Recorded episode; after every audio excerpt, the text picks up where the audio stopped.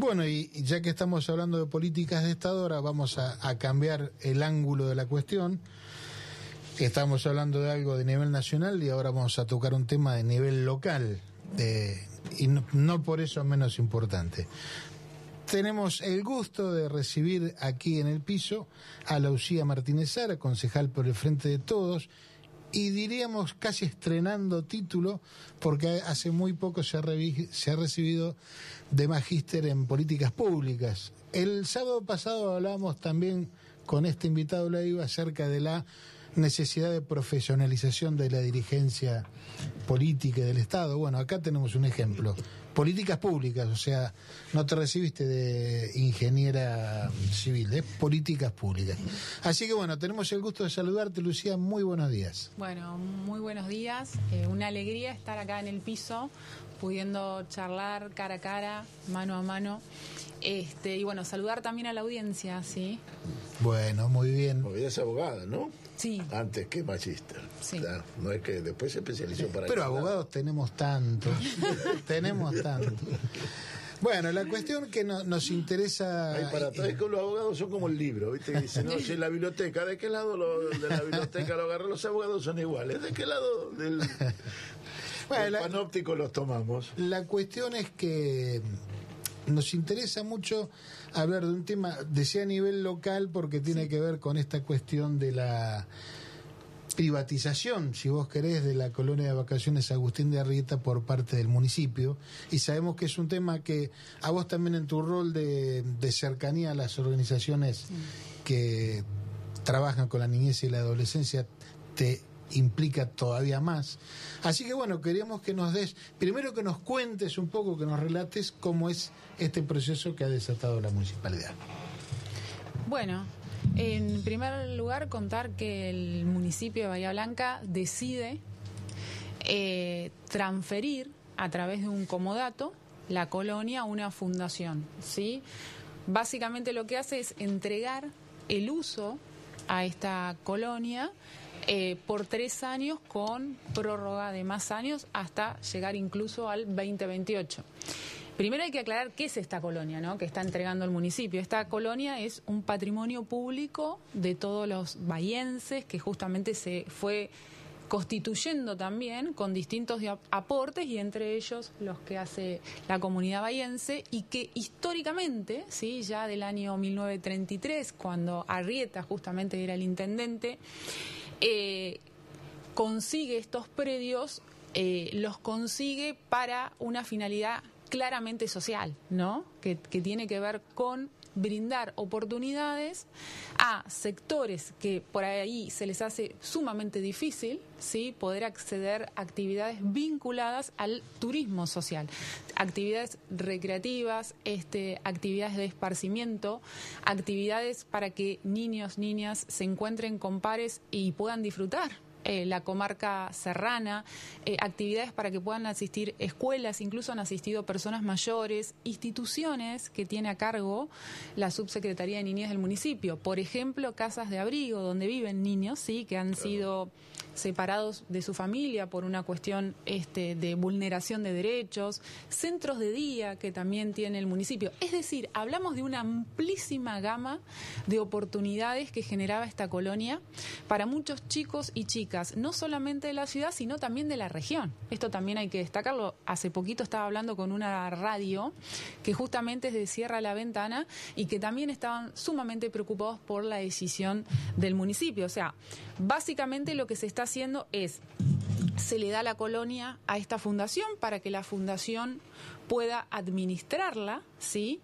Eh, a cambio de que esta fundación haga algunas tareas de pintura interior y exterior. Esto es lo que dice el comodato, sí, porque después declaraciones que hicieron funcionarios de Juntos por el Cambio hablan de otras obras que no figuran en el comodato, sí, esto también es importante remarcarlo. El comodato habla de pintura eh, y habla de reparación de algunos bienes eh, muebles que tiene la colonia en función de un inventario. Sin embargo, cuando uno ve el inventario, la mayoría de los bienes están delineados como en buen estado, ¿no? Eh, pero esta entrega a la colonia implica una pérdida importante para el municipio y sobre todo para la política social del municipio. ¿Por qué? Porque eh, son 270 días, digo para que quede claro, 270 días al año que el municipio no puede hacer uso de esa colonia. ¿Sí? Solamente va a poder hacer uso de marzo a noviembre, 10 días al mes, por supuesto coordinando con las autoridades de la fundación. Bueno, claramente ustedes están viendo, estamos viendo 270 días cuando es un patrimonio público. Encima, el, el, todo lo que tiene que ver con el mantenimiento de este predio lo sigue haciendo el municipio.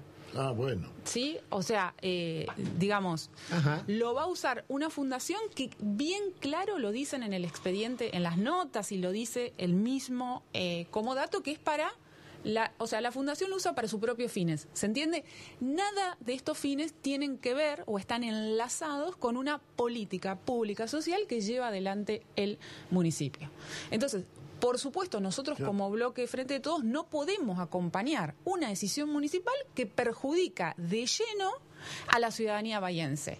Sí, nosotros necesitamos un municipio que lo que genere es una protección y cuidado de los bienes públicos y en todo caso esto permite que haya mayores derechos, no lo contrario. Acá lo que estamos viendo es un municipio que perjudica a la ciudadanía bahiense entregando, prácticamente regalando un patrimonio que históricamente, o sea, estamos hablando de 1933, es la primera vez que se pone en discusión, digamos, hubo un intento ya en el 2019, pero es la primera vez que se avanza, digamos, con tanta fuerza en la decisión política. Digo, si la fuerza se pusiera por el contrario en construir políticas públicas que mejoren la calidad de vida y que amplíen los derechos de la ciudadanía, no, por el contrario, esto es restringir, es, es menos derecho, es menos Estado. Pero vuelvo a lo mismo, con un patrimonio que es de todos, ¿sí? Es decir, mañana vienen y, eh, no sé, el teatro es como decir, bueno, el teatro municipal, ¿sí? Un patrimonio histórico, se lleva este, a otra localidad o se pone a plena disposición de un privado. ¿Se Sí, entiende? sí, Digo, sí. lo pongo en un ejemplo más para que sea más gráfico todavía. Ciudadanos bahienses pueden ir los jueves a las 3 de la tarde. al Claro. De 3 a 5. Exacto, le vamos a dar a una fundación, a un privado, sí, porque la- fundación no deja de ser una persona jurídica privada, sí, esto hay que aclararlo. Con Eh, fines determinados en su. Exacto, que no tenga fines de lucro Que no no significa importa, claro. que de- de- jurídicamente es una persona jurídica privada, no es una persona jurídica pública como es el Estado. Y también hay que diferenciar algo. Como es una persona jurídica privada, tiene intereses, digamos, propios de su fundación, por más que no sean con fines de lucro, ¿se entiende? El Estado municipal, que sí es una persona jurídica pública, tiene que bregar por los intereses. Públicos de la ciudadanía. Digo, hay una clara diferencia. Sí, porque convengamos en aclarar, Lucía, Mm. que nadie está atacando a esa fundación. Nosotros ni siquiera sabemos. Ah, ¿de dónde es eso? ¿Qué, qué, qué fundación es? Eh, bueno, en el eh, claramente en el comodato Sí. figura la fundación que tiene su domicilio en Córdoba. Sí, es una fundación, que tiene injerencia a nivel nacional. Claro, su domicilio es en Córdoba. Nosotros con la fundación nunca hicimos el planteo hacia- la fundación, porque acá el que está tomando la decisión en perjuicio de toda la comunidad bahiense, porque repito, esto es un patrimonio de todos, es el municipio. O sea, lo que nosotros cuestionamos claramente es la decisión del municipio. Pero, pero aún siguiendo esa línea del municipio, Sí.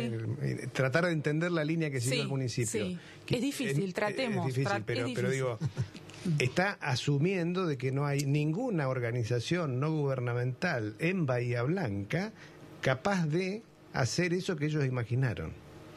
Está, mm, y, y- y- está Sí, e- igual eso no es, digamos, la falta de valorización, ¿sí? Por parte del municipio, de las instituciones intermedias de la ciudad, es no es una novedad, te diría. Al contrario, ha sido constante. De hecho, nosotros lo hemos remarcado. Es decir, la falta de articulación, escucha, a la hora de construir políticas públicas, a la hora de identificar los problemas y en función de eso poder diseñar políticas públicas, implementar, eh, el municipio no escucha, y esto lo vemos, lo vimos en distintos temas que han salido, no escucha a las instituciones, a vecinos y vecinas, por ejemplo, se toma una medida en un sector, no se escucha a los vecinos, a las sociedades de fomento de ese sector, digamos, esto viene siendo una constante del municipio de no involucrar eh, a la ciudadanía en los procesos, o sea, que también la ciudadanía pueda ser protagonista en los procesos de transformación social, no meros objetos de la política pública. Nosotros creemos que en la política pública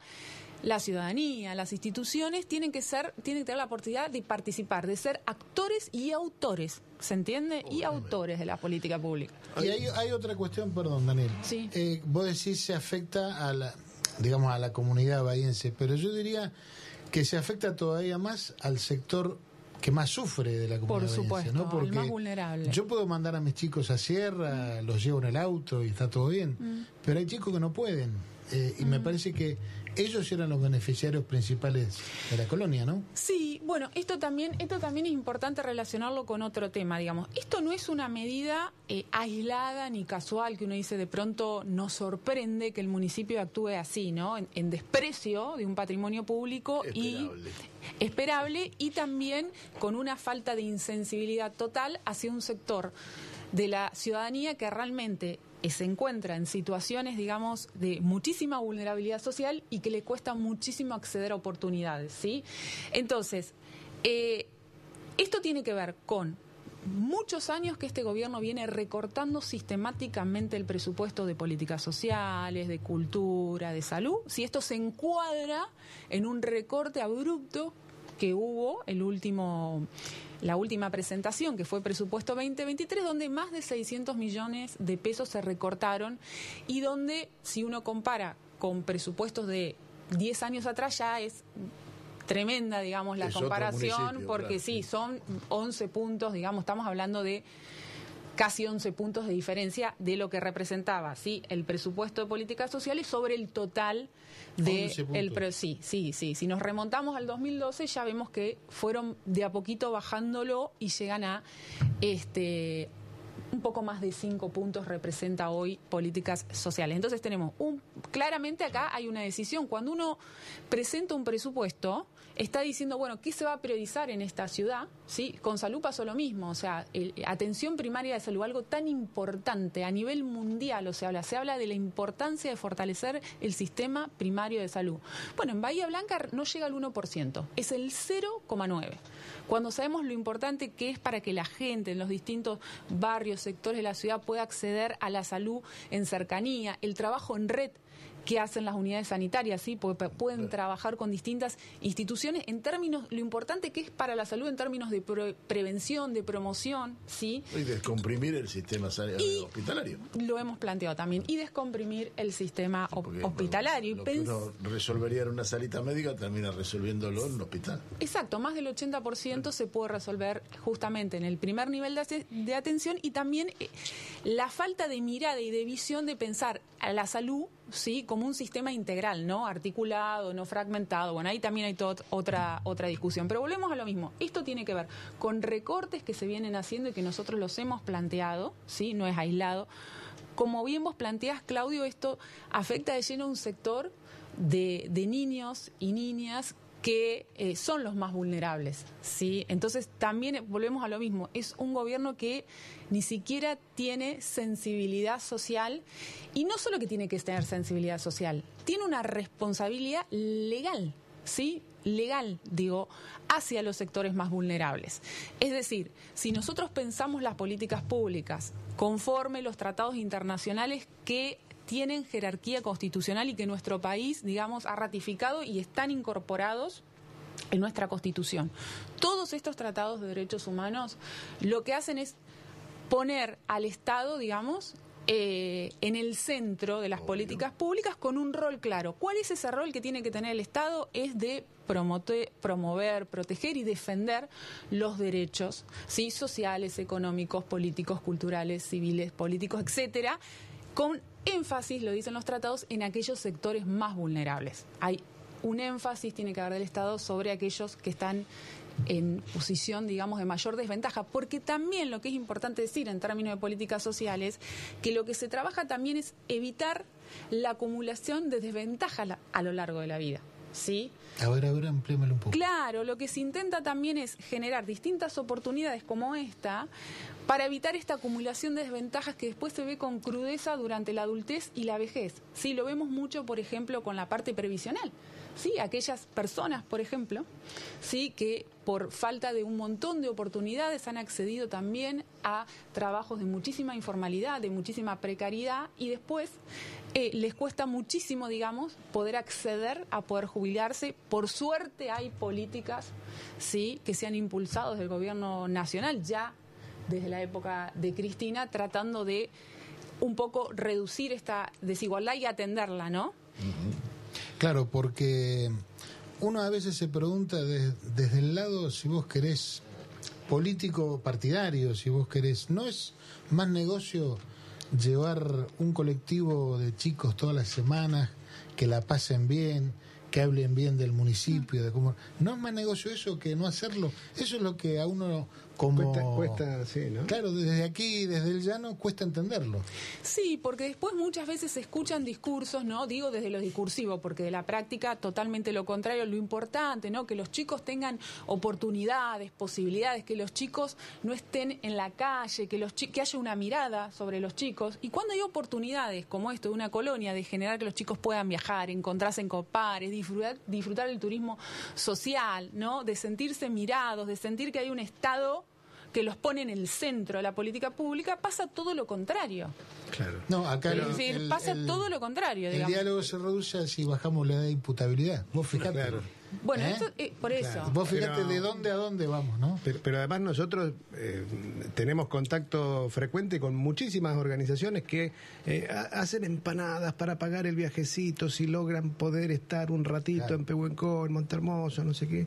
Este, y tenemos una colonia que, que, que está ahora creo que está siendo privatizada, no sé si, si ese es otro término. ¿Hay un, un, un- un compromiso de inversión por parte de esta fundación? Sí, hay un compromiso de inversión que, por supuesto, digamos, tampoco está tan claro. El, el expediente es, eh, digamos, faltan un montón de cuestiones a especificar. Por ejemplo, para ponerlo en, cas- en un caso concreto, dicen que van a hacer pintura interior y exterior la organización, pero en ningún momento hablan de, bueno, ¿qué costo tiene, por ejemplo, pintar la fachada, qué costo tiene el interior, o sea, el, el municipio tampoco estimó la inversión concreta, ¿sí? E incluso después en declaraciones posteriores, porque esto ha tenido una repercusión importantísima, ¿sí? Porque realmente la ciudadanía por supuesto que sabe y toma conciencia de que este es un patrimonio público que nos corresponde a todos los bahienses y que el municipio nunca, o sea, lo tiene que usar en beneficio de esta ciudadanía, nunca perjuicio. ¿Se entiende? Esto es un perjuicio.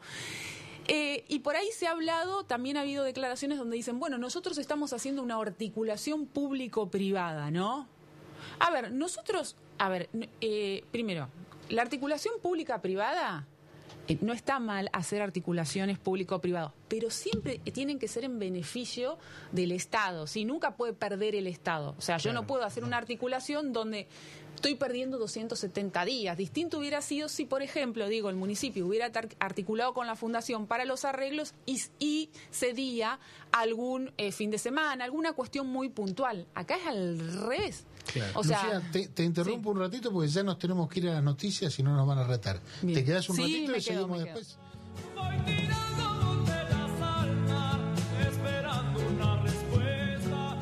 Vamos, vamos, volvimos, volvimos. Y acá se quedó, gracias Lucía por quedarte un ratito más con nosotros.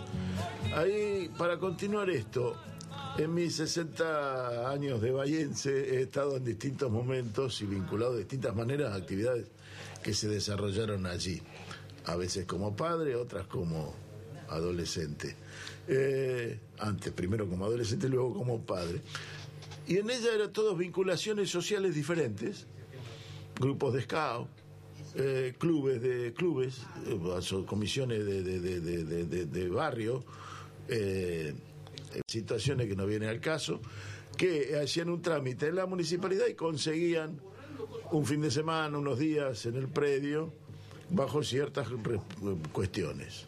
Siempre había que hacer la rifa que decía Juan, siempre había que juntar el manguito para llevar los transportes, el colectivo, la comida, pero teníamos el alojamiento más o menos garantido en este en un predio muy lindo, muy interesante y, y muy interesante para niños de esa comunidad, esa colectividad, viviendo experiencias en conjunto. Entre ellas también agrupaciones Scout, que es la primera que, que, sería la- el objetivo inicial de la fundación, es hacia las organizaciones Scouts. ¿Eso queda vedado o las asociaciones, las asociaciones tendrían que ir a pedirle a la fundación el, predio, el- el tener ese como dato? ¿Cómo quedaría?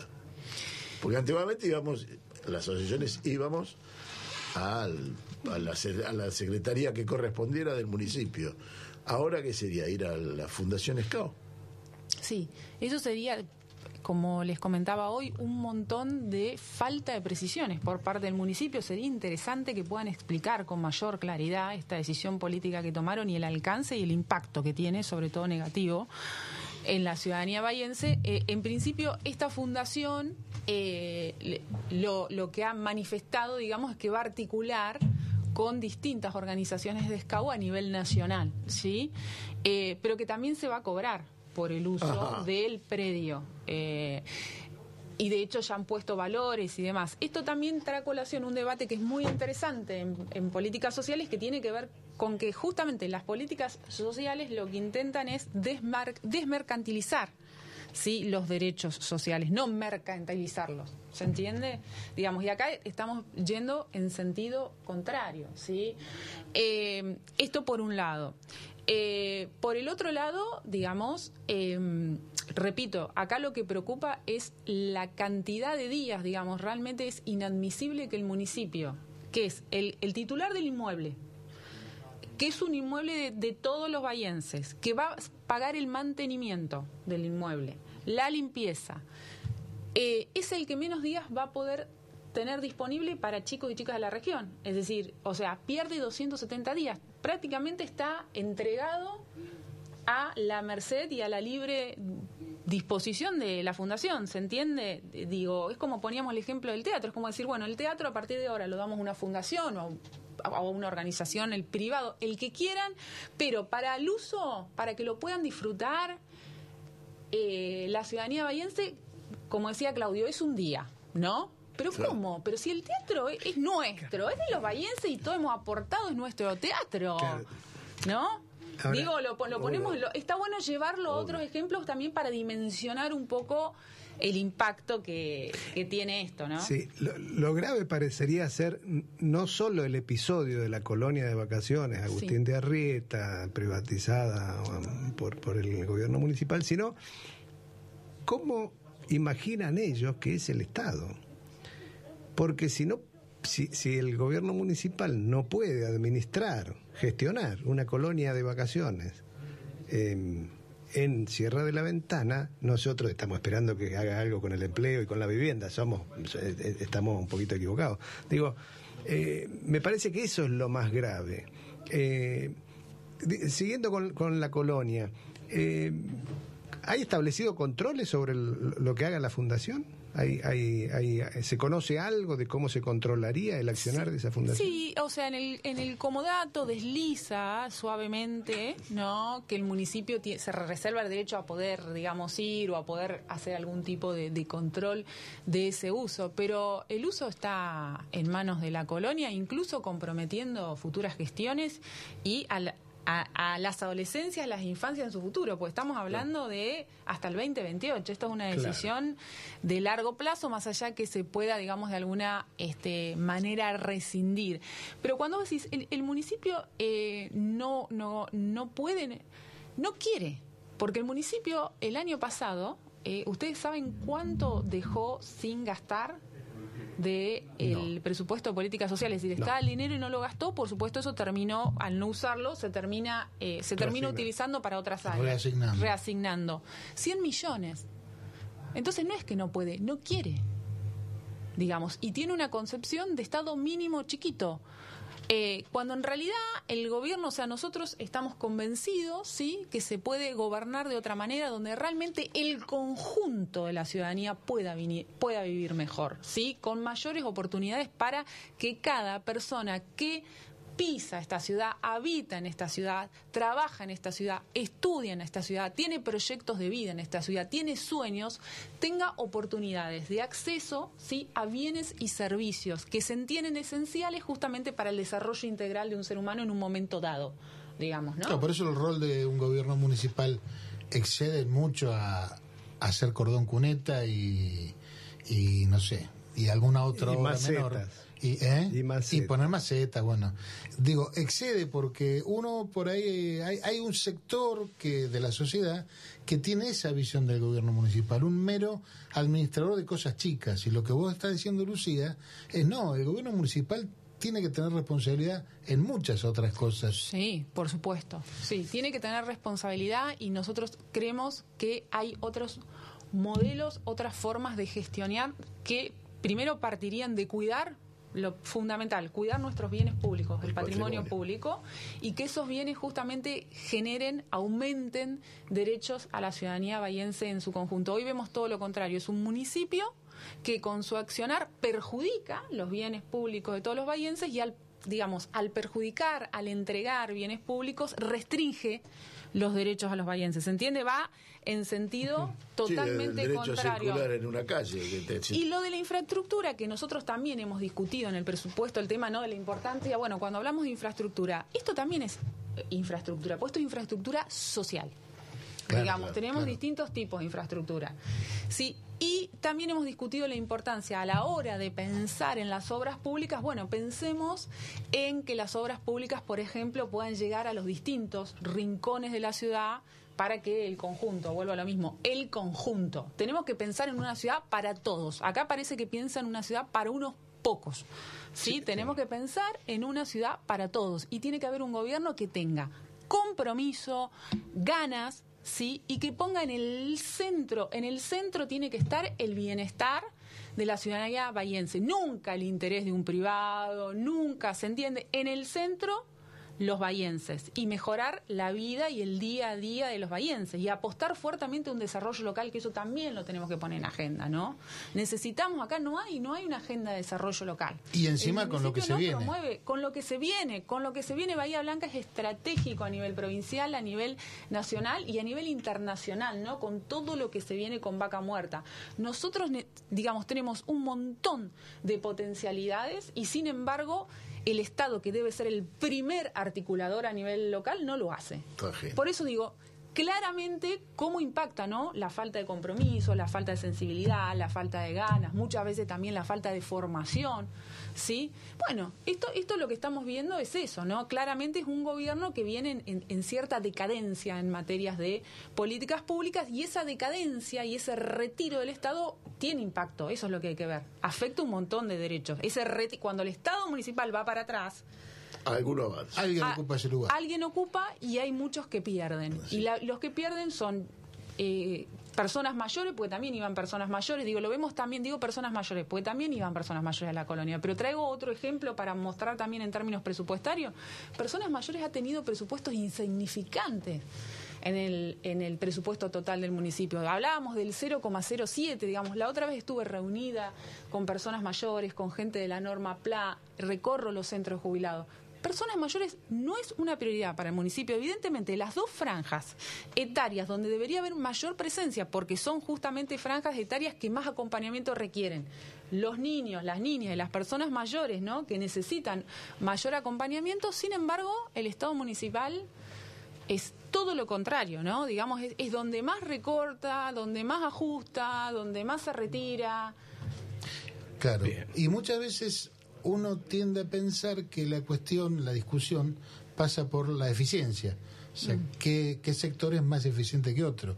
Pero lo que vos estás diciendo demuestra que la cosa es mucho más profunda. Es la respuesta a qué quiero hacer con la municipalidad, para qué modelo de sociedad estoy gestionando una municipalidad. Sí, tal cual. Y el concepto de la eficiencia que tiene que ver más que nada con una asignación de recursos, digamos, ¿no? Que sea justamente lo más, o sea, menor cantidad de recursos para un mejor resultado, un concepto más económico, si se quiere. Lo que tenemos que pensar más que en la eficiencia es en los impactos que queremos, en los resultados y los impactos. O sea, la las políticas públicas son fundamentales, ¿sí? para un Estado, primero porque lo ponen en movimiento. Cuando hay políticas públicas fuertes, pones el Estado en movimiento y vos lo que generás es resultados e impacto. Pero con una dirección. Con una dirección. Lo que tenemos que pensar, bueno, ¿cómo queremos impactar en la ciudadanía bayense? ¿Cuáles son los impactos que estamos buscando? Más que la eficiencia, digamos, ¿no? Sí.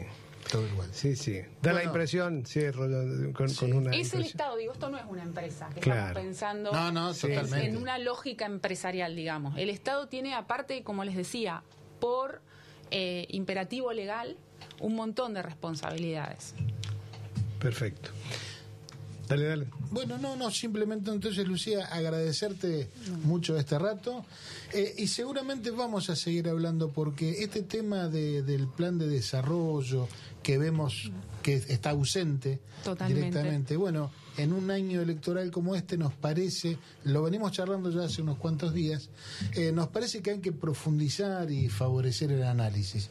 Así que bueno, es muy probable A- a- que... agrego una cosa más sí, en sí. relación a lo de la agenda de desarrollo. Nosotros desde el Consejo estamos tratando de hacer, por supuesto que obviamente un ejecutivo es el primero, ¿no? Que debería impulsar. Sí, por eso digo la verdad, la ciudad se está perdiendo tener un ejecutivo fuerte y comprometido que impulse agenda de desarrollo.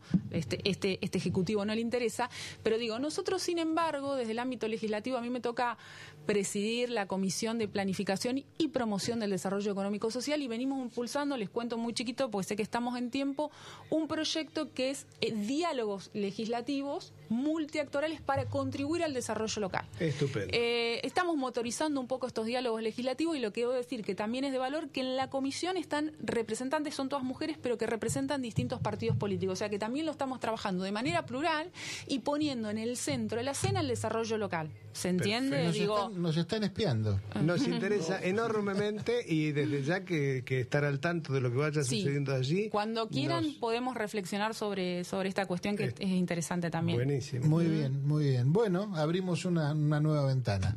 Muchísimas gracias, Lucía. gracias a Muchas gracias.